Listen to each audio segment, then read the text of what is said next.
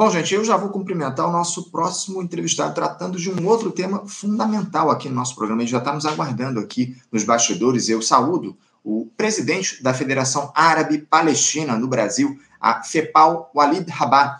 Walid Rabah, bom dia. É, bom dia, Anderson. Bom dia a todos que nos acompanham no Faixa Livre. É um prazer estar aqui com vocês. Lamentavelmente, para falar de uma tragédia monumental em pleno dia do médico. É. Médicos é... e médicas, né? Uhum. Para falar à luz do que aconteceu ontem, né? Sem dúvida. É, não só à luz do que aconteceu ontem, mas do que já vem acontecendo ao longo desses últimos dias, mas especialmente aí a partir desse episódio do dia de ontem. O horror desse conflito entre o Estado de Israel e o Hamas, o, o, o ele se amplia cada dia que passa. Né? Já temos aí mais de 4.500 pessoas mortas, a maioria delas civis. Gaza tem sido destruída a partir da ação do exército de Benjamin Netanyahu. Ontem, como você muito bem disse, tivemos aí, na verdade, dois episódios difíceis de acreditar que tenham acontecido, mesmo em um cenário de guerra. Primeiro, um bombardeio a uma escola da Organização das Nações Unidas, né, a ONU, que matou seis pessoas, e depois esse ataque a um hospital lá na fronteira com o Egito, que deixou cerca de inacreditáveis 500 mortos. Eu vou repetir aqui para não restar dúvidas a respeito do que se trata.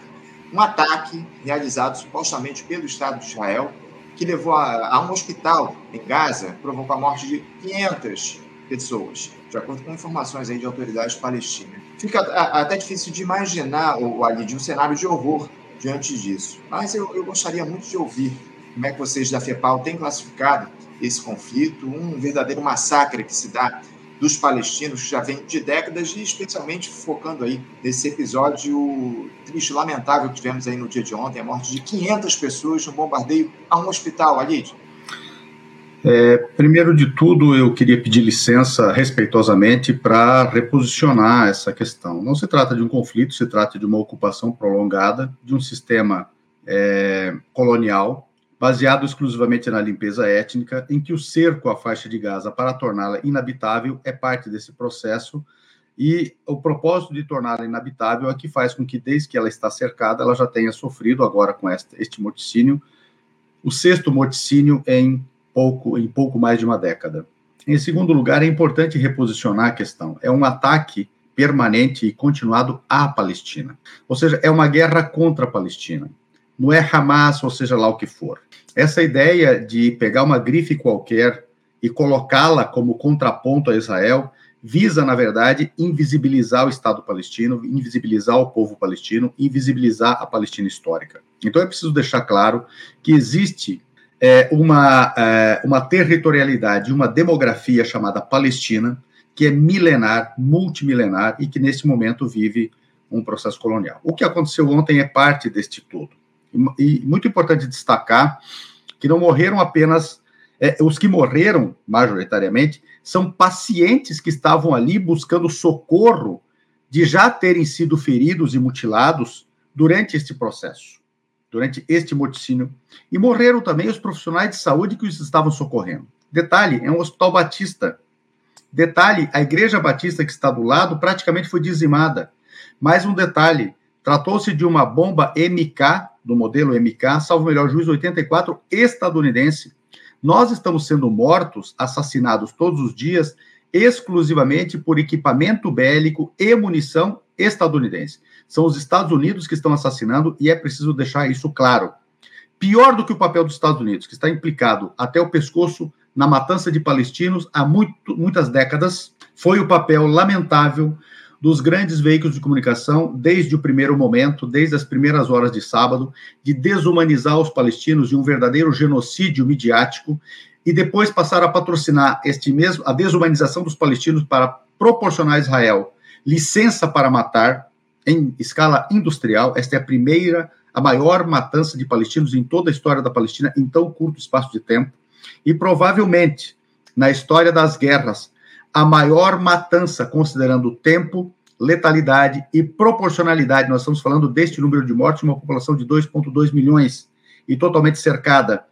E os veículos de comunicação, os grandes veículos de comunicação, especialmente as televisões, especialmente a Globo à frente delas, está patrocinando um verdadeiro linchamento midiático de todo o povo palestino. O primeiro genocídio mediatizado, o primeiro genocídio televisionado e o primeiro momento em que a sala de guerra está basicamente dentro dos grandes veículos de comunicação. Isso é inédito, isso é um péssimo presságio para a história humana. É isso, é isso. Como você muito bem coloca, um genocídio que a gente tem observado na tela da televisão todos os dias, Walid. Uh, Walid, vocês da FEPAL uh, entendem uh, Israel como um Estado terrorista? Não há a menor dúvida de que é um Estado terrorista é, pelas ações que tem promovido, e existe essa classificação no direito internacional, mas mais do que isso. Os relatórios da ONU e das principais ONGs internacionais de direitos humanos, em incontáveis relatórios, e alguns deles repetiram-se mais de uma vez, já indicaram que existe um regime promovido por Israel de apartheid sobre o povo palestino. Todo o povo palestino. Aquele que reside no que é considerado Israel e aquele que reside nos chamados territórios palestinos ocupados. Também o relatório de três meses passados da ONU disse que Gaza é uma prisão a céu aberto. Outros relatórios internacionais que analisam o mesmo quadro dizem também uma outra coisa muito importante, a qual não tem se dado muita importância, que especialmente a população palestina cercada em Gaza vive em condições análogas à de um campo de concentração.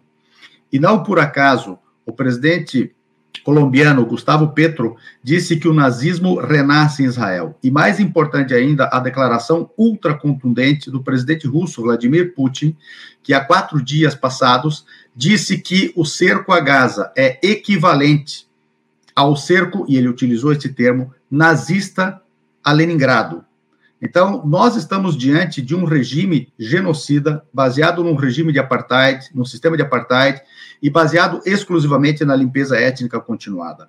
Para se entender isso agora, é preciso recuar a poucos dias atrás na ONU, quando o Netanyahu, este assassino profissional, apresentou um mapa da Palestina sem a Palestina. Isso quer dizer muita coisa. Isso quer dizer que a limpeza étnica está em andamento e eles estão preocupados é, em executar, é, ocupados em executar esse propósito. Eu gostaria de apresentar para vocês aqui uma lei de 2018 que corrobora isso.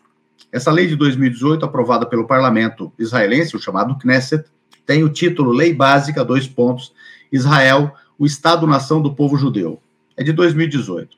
Nos princípios básicos, que é o item 1, diz o seguinte: a Declaração do Direito à Autodeterminação Nacional, preste atenção, o direito à autodeterminação nacional no Estado de Israel, pausa aqui. Estado de Israel, nesse caso, é aquilo que o Netanyahu apresentou. Não existe Palestina. Toda a Palestina é o Estado de Israel.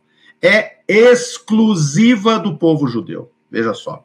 Depois, no item 7, quando ele diz aqui assentamento judaico, o Estado, veja, o Estado de Israel vê o desenvolvimento da colonização judaica como um valor nacional e deve, deve quem? O Estado, agir para incentivar e promover o seu estabelecimento e consolidação. Então, a substituição populacional, é, nos acordos de Oslo de 93, era menos de 200 mil a quantidade de colonos que era para ser evacuado para que existisse o território, um futuro Estado palestino, fosse restabelecido pelo menos em parte da Palestina, apenas 22% da Palestina.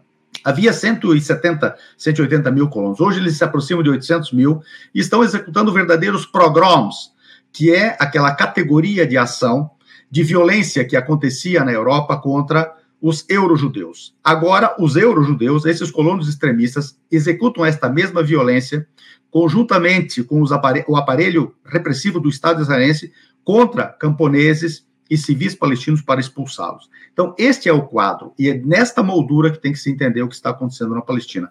É sim um projeto genocida que visa a eliminação integral, uma solução final para a Palestina, para judaizá-la integralmente. É isso, é, o, é o que temos aí nesse momento. O, o Alice, muito tem se falado ao longo desses últimos dias, a partir desse, desse conflito que a gente tem observado, a respeito da atuação do, do Hamas diante de tudo isso. Né? É, o Hamas, que é um partido político na Palestina e que também tem o seu braço armado, enfim, atua né, na defesa dos interesses do povo palestino. Agora, como é que você avalia, ou ali, vocês da FEPAL avaliam a atuação do Fatah no comando da autoridade palestina lá na Cisjordânia?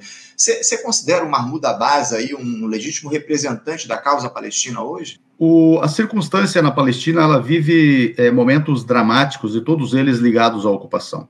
A faixa de Gaza vive, por exemplo, uma circunstância na qual não há eleições desde 2005, na qual nenhum dirigente é escolhido e nem eleições municipais existiram, inclusive neste período. Na faixa de Gaza houve eleições sindicais, houve eleições municipais em várias ocasiões. É, é, em Jerusalém não, porque Israel ocupa Jerusalém Oriental e impede eleições ali. E houve também eleições para no, na Palestina é muito import, são muito importantes as eleições para os diretórios acadêmicos, é, que são os conselhos acadêmicos, na verdade, que cumprem esse papel que os DCS têm aqui no Brasil, etc., para os sindicatos e diversas associações é, profissionais e de outras naturezas. Isso tem acontecido, ao passo que em Gaza não necessariamente. Entretanto, nós temos um grande problema que é a ocupação. Por exemplo, a eleição parlamentar para o Conselho Nacional Palestino e para a presidência. É muito improvável que ela ocorra enquanto houver o cerco a Gaza, enquanto houver a ocupação de Jerusalém. Israel, por exemplo, impede que a população palestina de Jerusalém vote pela primeira vez e nos acordos de Oslo estava previsto que ela votaria e ela votou nas eleições anteriores. Isso também é um impedimento. Mas o grande problema neste momento para o povo palestino é esta cisão geográfica e esta cisão política. Nós precisamos de um governo emergencial na Palestina de unidade nacional, que seja integrado pela totalidade das forças políticas e sociais palestinas. Sem isso, nós seguiremos nesta circunstância absurda. E é bom lembrar, já que você é, citou antes o Hamas ou não Hamas em Gaza e as, as escusas israelenses para massacrar o povo palestino, quando Israel entra no Líbano e massacra os palestinos, o pretexto era o LP. E a OLP era a terrorista do momento. O Arafat era o terrorista do momento e o Al-Fatah era o terrorista do, do momento. Todo mundo sabe o verdadeiro genocídio sobre Beirute, não só apenas é, sobre os palestinos refugiados ali, mas sobre toda a população palestina e a destruição que foi de Beirute. Beirute, naquele momento, virou quase o que é Gaza hoje, e depois teve o massacre de Sabra Shatila, covarde, porque naquele momento a guerrilha palestina tinha saído do Líbano num acordo mediado pelo enviado especial estadunidense para o Líbano, Philip Habib. E naquele momento havia garantia de segurança para a população refugiada palestina, civil e desarmada. E depois disso feito, Israel ingressa através de agentes seus no Líbano e massacra a população civil dos dois campos de refugiados chamados Sabra e Shatila. Então, é uma repetição de orgia de matanças e sempre os palestinos foram acusados, as suas organizações de terroristas. Então, não é uma novidade o que acontece agora. E essa é a circunstância que nós temos que perceber. É isso, não é uma novidade. Está claro que esse episódio que a gente tem observado hoje já vem de bastante tempo lá na Palestina. O, o Alid, é, você acredita que o Hamas aí vai conseguir resistir a esses ataques é, covardes de Israel que a gente tem observado ao longo dos últimos dias? Lembrando que o Benjamin Netanyahu prometeu dizimar o grupo e outra. É, quais as perspectivas aí para o futuro da luta dos palestinos caso o Hamas seja de fato derrotado? A probabilidade de nós mantermos essa forma de narrativa de Israel derrotar este ou aquele grupo é a perspectiva que Israel quer. O que Israel deseja e o seu projeto colonial desejam é derrotar o povo palestino. É isso que está em curso. E é esta a possibilidade que não acontecerá. O povo palestino, é, eu poderia dizer que, é, diante de tudo o que aconteceu, ele é invencível. E talvez a grande fúria do projeto colonial sionista para a Palestina seja esta a razão, a razão do povo palestino não ter é, sucumbido. Eu vou te dar um dado muito importante. O plano sionista, a partir de 1947, quando começa a limpeza étnica, 18 de dezembro de 47, era que o, a totalidade da Palestina fosse tomada com basicamente eliminada a população palestina. Acontece que isso não ocorreu.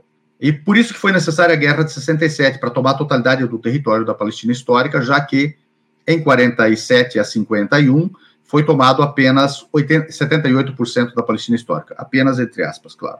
Acontece que em 67 não foi realizada porque o povo palestino tinha aprendido a lição, não foi, o Israel não conseguiu realizar a limpeza étnica integral. E neste momento existe na Palestina histórica, naquilo que é considerado atualmente Israel na Palestina, bem como naquilo que são considerados os territórios palestinos ocupados, Cisjordânia, com Jerusalém Oriental e Gaza, 200 mil não-judeus mais do que judeus. E o projeto sionista é a tomada de toda a Palestina sem palestinos, ou seja, judaizá-la demográfica e geograficamente. É este intento de eliminar esta população para ter maioria judaica e justificar, se é que isso pudesse ser justificado, uma supremacia judaica que está em andamento e corrobora com o mapa que apresentou o Netanyahu sem a Palestina na ONU, lugar de onde deveria ter saído preso por isso, e não foi, infelizmente. Aliás, o TPI, não sei por que não emitiu uma ordem de prisão contra o Netanyahu e as demais autoridades israelenses implicadas nessas matanças, mas está preocupada com Vladimir Putin, não é verdade? E claro, com outros dirigentes do continente africano, é, selecionados a dedo pela França, pela Inglaterra, pelos Estados Unidos, pela Alemanha, é, pela Bélgica e pela Holanda para serem criminalizados e presos, e também pela Itália. Entretanto, a Espanha também me permita citar. É, é, então, é, esse, esse conjunto de mecanismos que, que estão em, em andamento visam essa expulsão da população palestina. E neste momento, um milhão a menos de população de Gaza seria o que neste momento Israel desejaria para reverter a balança demográfica através de um genocídio. E além do mais, a ocupação de uma parcela do território de Gaza, para depois, num segundo empreendimento, o segundo, a segunda parte do território de Gaza. É bom lembrar que o território de Gaza é muito pequeno. Ele tem mal 360 quilômetros quadrados. Alguns municípios aqui no Brasil têm de 2, 3, 4 mil quilômetros quadrados ou mais. Municípios não muito grandes territorialmente. Então, Gaza é uma faixa muito pequena é, com essa densidade demográfica. É isso que está em andamento e não é, percamos tempo analisando outras circunstâncias ou outras narrativas. Perder tempo com outras narrativas é corroborar com o projeto sionista. É preciso deixar muito claro que é preciso criminalizar também o Biden e os Estados Unidos. E é preciso também deixar muito claro que existem agentes do sionismo no Brasil, que as autoridades brasileiras precisam examinar o papel desta destes agentes, porque eles estão promovendo propaganda de guerra aqui, desumanizando o povo palestino aqui e justificando os crimes de lesa humanidade é, contra os palestinos aqui. Quando houve a Segunda Guerra Mundial, o Brasil coibiu a propaganda de guerra é, alemã aqui dentro do Brasil e coibiu os agentes do nazismo aqui dentro do Brasil. Está na hora de o Brasil tomar a mesma atitude com os colaboradores do sionismo aqui no Brasil, que, aliás, começaram a perseguir acadêmicos, começaram a perseguir jornalistas, inclusive judeus não sionistas, como Breno Altman, que foi ameaçado de morte em grupos sionistas, estão perseguindo professores da envergadura do professor Salem Nasser, aliás, tem um abaixo assinado que eu acho que todos deveriam assinar em sua defesa, e, na verdade, simbolicamente, ele é escolhido pela sua importância acadêmica para perseguir outros acadêmicos, que já vêm sendo perseguidos antes. A professora Franci Rose, da USP, por exemplo, vem sendo perseguida antes. Eu cito ela apenas é, é, como um exemplo, e o professor Salem Nasser como o principal exemplo deste momento, apenas porque ele escreveu um artigo na Folha de São Paulo dizendo a verdade, e um artigo muito equilibrado, diga-se de passagem. Então, os sionistas estão nesta circunstância é, maligna no Brasil, e eu diria que é, o Brasil precisa ter coragem de investigar isso, até porque eles são promotores do ódio e da intolerância aqui no Brasil, é, juntamente com outros atores, evidentemente, do racismo. É, e também o Brasil precisa ter coragem de rebaixar, no, no mínimo, rebaixar suas relações diplomáticas com Israel. Eu digo que deveria romper. Nós rompemos com a Alemanha nazista, rompemos com a África do Sul do apartheid, em respeito ao direito internacional. E o que, que Israel representa para o Brasil? Nada. Uma balança comercial pífia desse tamanho, deficitária para o Brasil. O Brasil tem severo prejuízo, uma das balanças comerciais de pior desempenho, talvez a de pior desempenho para o Brasil é com Israel, e ela é minúscula. Ela não significa absolutamente nada para o Brasil, essa balança comercial. Culturalmente, Israel não dá nada para o Brasil. Sociologicamente, não dá nada. Não gera conhecimento inovador, nem civilizacional. O Brasil não tem que perder tempo com Israel. O Brasil não precisa criminalizar a população israelense. O Brasil não precisa criminalizar o judaísmo e a sua comunidade professante do judaísmo aqui. Mas o regime de apartheid de Israel, este precisa ser isolado no mundo até que ele ceda, como cedeu da África do Sul, como cedeu a Alemanha nazista. Lá foi com guerra, evidentemente. Então, esse é o caminho, na nossa modestíssima opinião. Você, citou o jornalista Breno Altman, ele inclusive estará aqui conosco amanhã no programa para falar um pouco a respeito dessa perseguição que ele tem sofrido ao longo dos últimos dias. Ele tem tomado uma postura muito corajosa nessa denúncia em relação ao massacre do povo palestino que a gente tem observado nessas últimas semanas e que já vem de décadas, é, pelo menos sete décadas. O, o, o Alídio, eu queria aproveitar também que você citou a postura do Brasil em torno desse conflito e trazer um questionamento aqui de um espectador nosso, o Martial Machado ele te, questiona da seguinte forma: vida longa ao faixa Palestina livre. em que pese os elogios pelos esforços da retirada de nacionais da área de conflito, o governo Lula tem titubeado em condenar os crimes de guerra ao, do Estado sionista. Ele continua aqui, ó. Votou contra o cessar-fogo proposto pela Rússia e no dia seguinte houve um bombardeio com 500 mortes num hospital em Gaza. Como pressionarmos Lula para tomar uma posição a la Petro, condenando Israel? Ele se refere aqui ao presidente da Colômbia, Gustavo Petro, tem tomado uma iniciativa corajosa em torno desse conflito. É, ele te questiona, então, o como é que a gente pode pressionar o Lula para se posicionar de maneira é, importante nesse sentido de condenar o Estado de Israel? Em primeiro lugar, é preciso elogiar muito a posição histórica do presidente Lula e, nesse momento, continua a mesma de solidariedade ao povo palestino. Nós temos que entender também a evolução é, das posturas, é, tanto de governo, na, na forma Itamaraty, quanto do presidente, quanto do PT, quanto as notas que foram saindo, né? O PT é o seu partido. A nota de ontem do seu partido, é, respondendo à altura ao, eufemisticamente falando, é, embaixador de Israel no Brasil, porta-voz do regime de apartheid e do genocídio de Israel no Brasil, e foi uma nota muito adequada, né? É, agora, eu acho que o grande problema, nós temos que ir à, à, raiz do problema. O grande problema são os Estados Unidos. Ou seja, os Estados Unidos é que tem impedido é, uma resolução adequada é, nas Nações Unidas para acessar esse banho de sangue. Ao mesmo tempo, nós temos que examinar também como é que funciona esse sistema ONU. Israel nunca obedeceu uma só resolução da ONU. E todas as resoluções de cessar fogo só foram obtidas depois que os Estados Unidos garantiram o período necessário para Israel cumprir os seus intentos genocidas. E vai ser agora da mesma maneira. E uma resolução que não atende sempre aos interesses reais das, é, é, do, do, do, do quantum de elementos é, de terreno implicados. Né? Então, de cessar fogo em cessar fogo, Israel cumpriu todos os seus objetivos. Essas resoluções do Conselho de Segurança de cessar fogo, elas são inócuas. É, alguém diz Israel obedeceu. Não, Israel não obedeceu. Israel cumpriu os seus objetivos e o cessar fogo foi declarado para que Israel simplesmente, no momento que não precisava mais atacar, não atacasse e dissesse que cumpriu um, um, um cessar-fogo.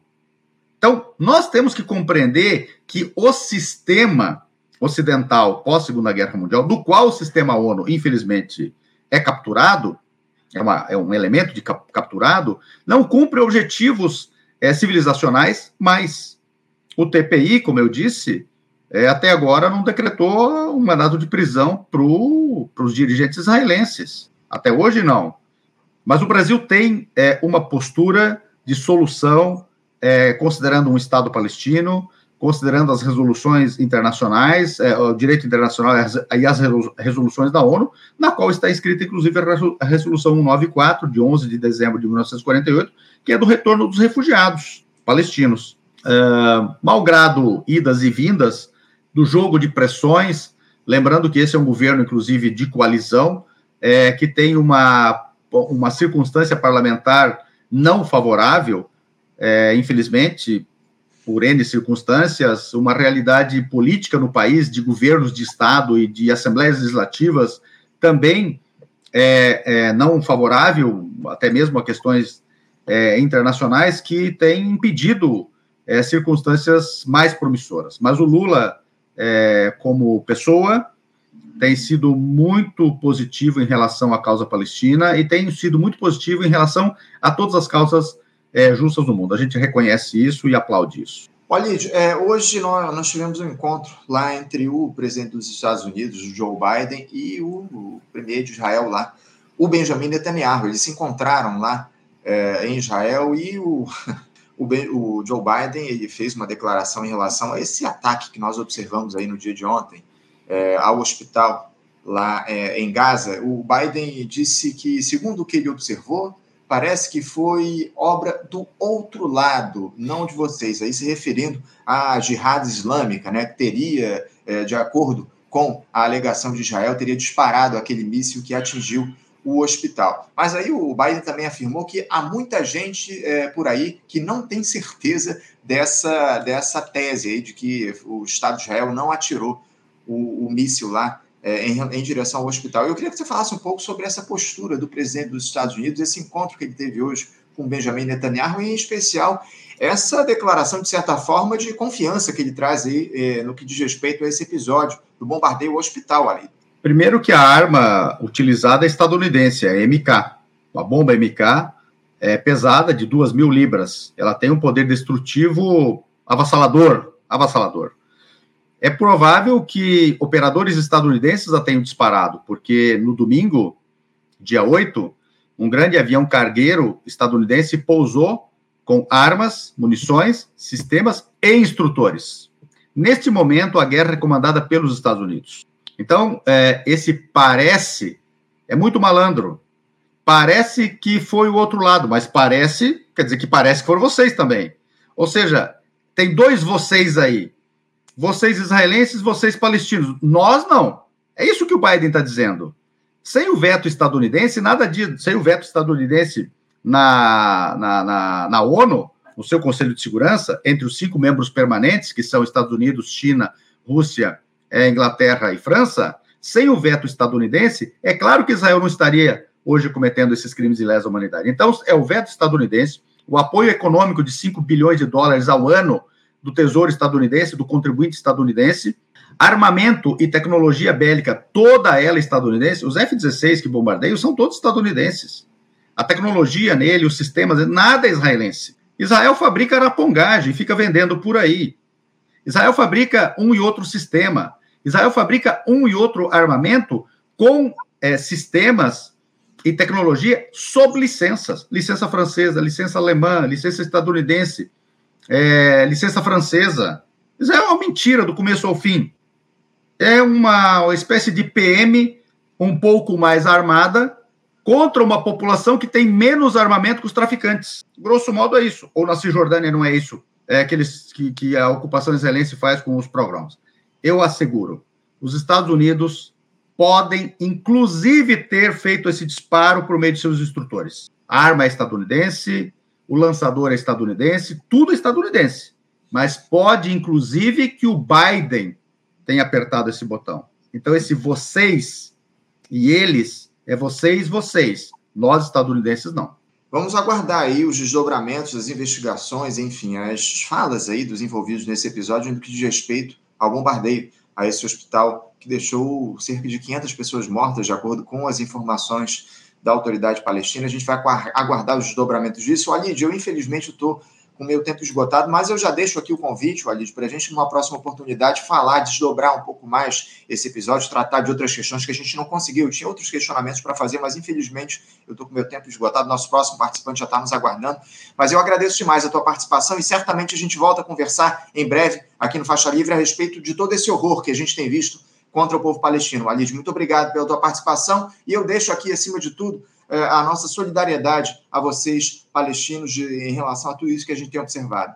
Obrigado, e eu complementaria nossa solidariedade a todos que estão lá, porque ninguém merece morrer lá. Os israelenses também não, e os palestinos, especialmente, claro, que vivem sob ocupação também não. Paz para todos lá. Obrigado. Um abraço é para vocês, faixa livre, Anderson e todos. Obrigado, Ali. Um abraço para você. Até a próxima. Conversamos aqui com o Walid Rabah. O Rabah, que é presidente da Federação Palestina, aliás, da Federação Árabe Palestina, do Brasil, a FEPAL, tratando desse, desse evento aí lá no Oriente Médio, desse conflito aí entre Hamas e o Estado de Israel, que o Ali não considera, evidentemente, um conflito, ele considera um massacre em relação ao povo palestino. Enfim, é, é o que a gente tem observado ao longo desses últimos dias, né, com os bombardeios de Israel matando milhares de civis lá na Palestina. Lamentavelmente, é o que a gente tem visto aí ao longo desses últimos tempos. Solidariedade nossa aqui em relação ao povo palestino. Muito importante a gente trazer essa palavra do Ali Rabah aqui no Faixa Livre.